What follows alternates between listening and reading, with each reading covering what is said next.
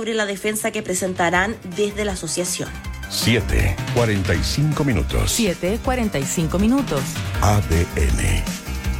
Bien, lo decía Macarena Carballo, ¿no? Eh, van a hacer un, llamado ahí a, telecomunicación, a la superintendencia, para, para que se puedan bloquear estas casas de apuesta, porque a pesar de la resolución, que además está todavía en vía, hay que ayer nos aclaraban que esta resolución eh, de blackout a las casas, a las páginas de las casas de apuestas son solo en las que son parte de Mundo Pacífico, bien específico, pero eso no ha, no ha pasado ni va a pasar porque estamos todavía en trámite, que se bajen estas páginas.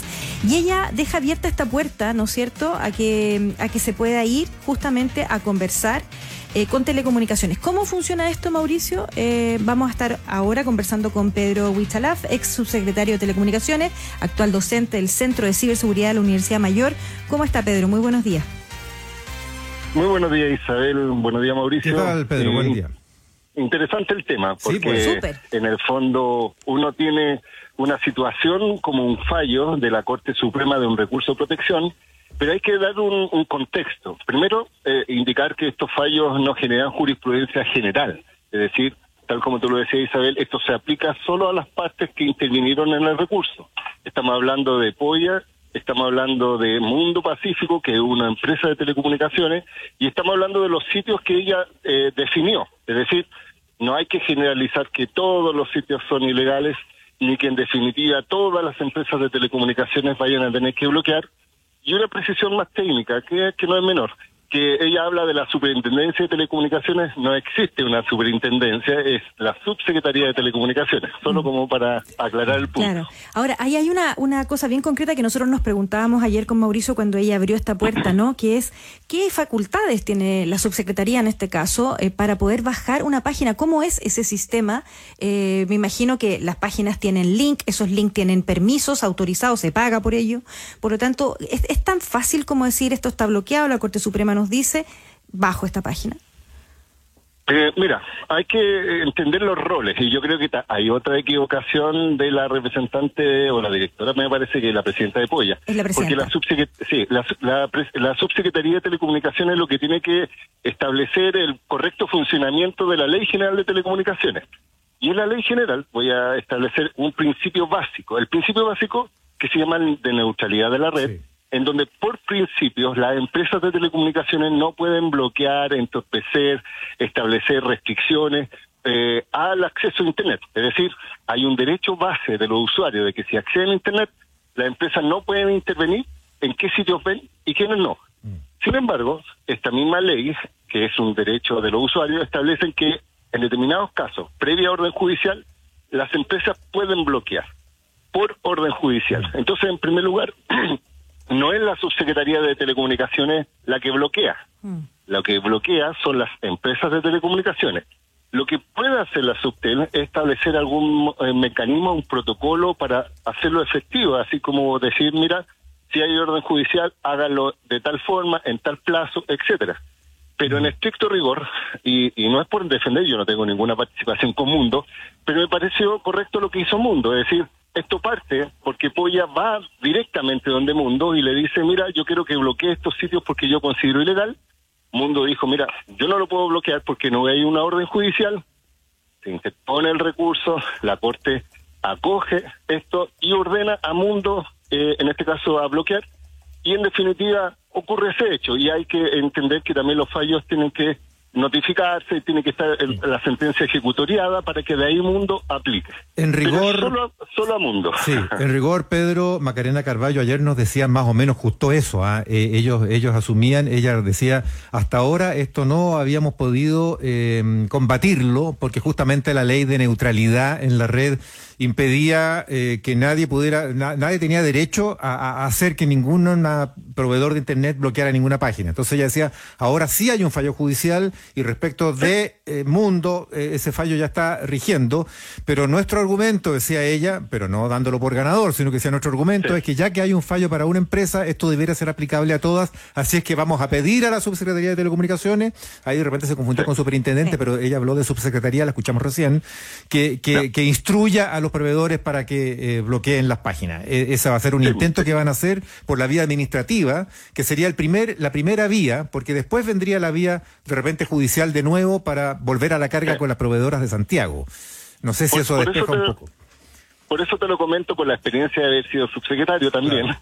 que eso no ocurre. Es decir, el subsecretario la va a recibir y le va a decir, mire, eh, la entiendo perfectamente, pero yo no puedo ordenar bloquear sitios porque los únicos que pueden ordenar bloquear sitios es la justicia. Es justicia. Y por otro y por otro lado, yo no bloqueo porque Claro. yo no controlo a las empresas de telecomunicaciones, es decir, la regula, pero no es que esté metida entre los sistemas de las empresas. Claro, la- Ahora- el- por lo que le entendimos, lo que ella pretendía era que la Subtel regule justamente e instruya a los proveedoras, o no sé si ahí los, las puede, les puede ordenar que, que bloqueen. Y las que bloquean son No. las proveedoras, no, tampoco puede ordenar. No, no puede ordenar. Lo que puede hacer, insisto, imagínate, lo que yo haría si yo fuera la presidenta de Polla y un consejo gratuito como abogado, es que efectivamente vaya a tener que ir eh, empresa por empresa de telecomunicaciones, presentar el mismo recurso de protección y, y establecer la misma eh, resolución de tal forma que agrupe a todas Sí. y cada una lo aplicará. Ahora, desde el punto de vista más general que se aplica a cualquier principio, porque, ojo, yo, yo debo confesar que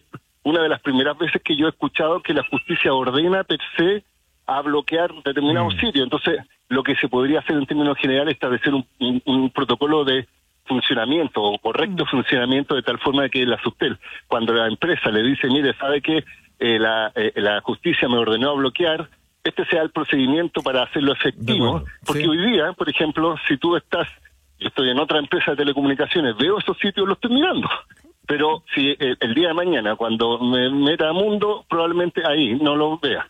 Pero hay otro detalle no menor, porque podemos hablar de cómo saltarse esta restricción. Sí, pues esa, es esa- otra pregunta, eh, porque existe Sí. un mecanismo que se llama los VPN, los VPN, que son las la- la- la- las eh, lo- los pro- las aplicaciones que uno puede descargar pagando, sí, siempre son en- entiendo que hay unas gratuitas, pero normalmente se pagan por las cuales uno puede disfrazar el lugar de donde está navegando. El dominio, Y- en el el fondo. dominio, eh, no, el- el- O sea, el- el- perdona, el... eh, como el domicilio donde uno Exacto, está, sí. como navegador, como internauta, uno puede eh, eh, en el fondo bypasear el proveedor chileno y, y- y hacer como que uno está navegando desde Estados Unidos, por ejemplo, o, de- o desde Europa. Sí, mira, a ver, veámoslo desde el punto de vista del usuario, desde un usuario que le interesa meterse a esas páginas, obviamente, Claro. digámoslo así. O sea, primero, efectivamente, el usuario, si ya está bloqueado, es decir, si yo estoy en un proveedor como Mundo y ya tienen bloqueado su sitio, efectivamente existen estas aplicaciones VPN que lo que simulan es que tú estás navegando desde otro país. Y como estas sentencias solo se aplican a las empresas chilenas de telecomunicaciones, en el otro país está desbloqueado y pueden acceder. Pero desde el otro punto de vista, desde la empresa, también se puede jugar con esto, porque Ah. eh, eh, la, la Corte ordenó, por ejemplo, bloquear, eh, voy a dar un, uno en particular, juegoenlinea.com, ¿ya? Y puede que la empresa diga, bueno, perfecto, pues juegoenlinea.com está bloqueado, ahora voy a abrir un nuevo sitio que se llama Le, juegoenlinea.org. cam- le cambio el nombre, le cambio el dominio, Sí. claro. Mm. Y se vuelve a funcionar porque la bloqueo no es al servicio como compañía, sino al- a la dirección IP o en este caso a la dirección de Internet. La esto es como- URL.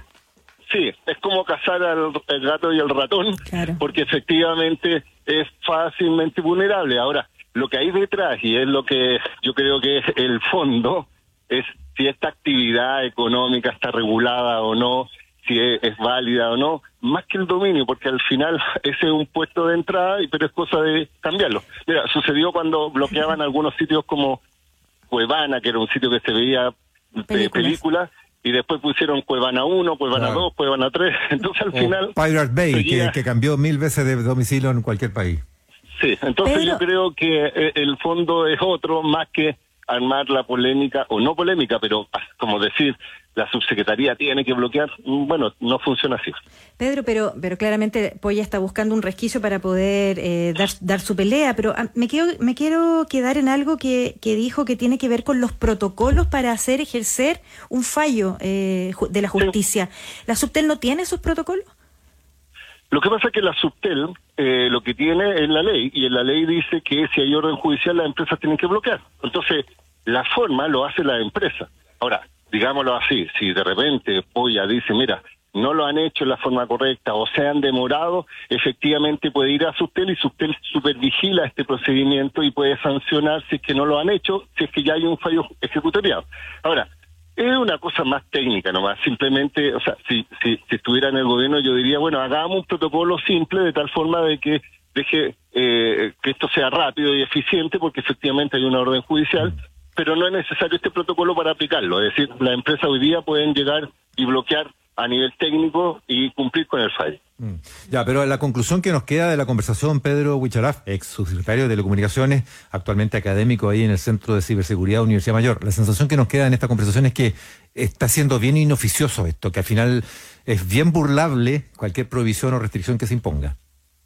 O sea, eh, esto ocurre justamente, mira, yo estaba escuchando un poco la nota antes de entrar a, a comunicarme con ustedes, con la discusión de fondo, es decir, si estas actividades son lícitas o no, si son permitidas o no, porque en definitiva que sea online o sea presencial es exactamente lo mismo. Mm.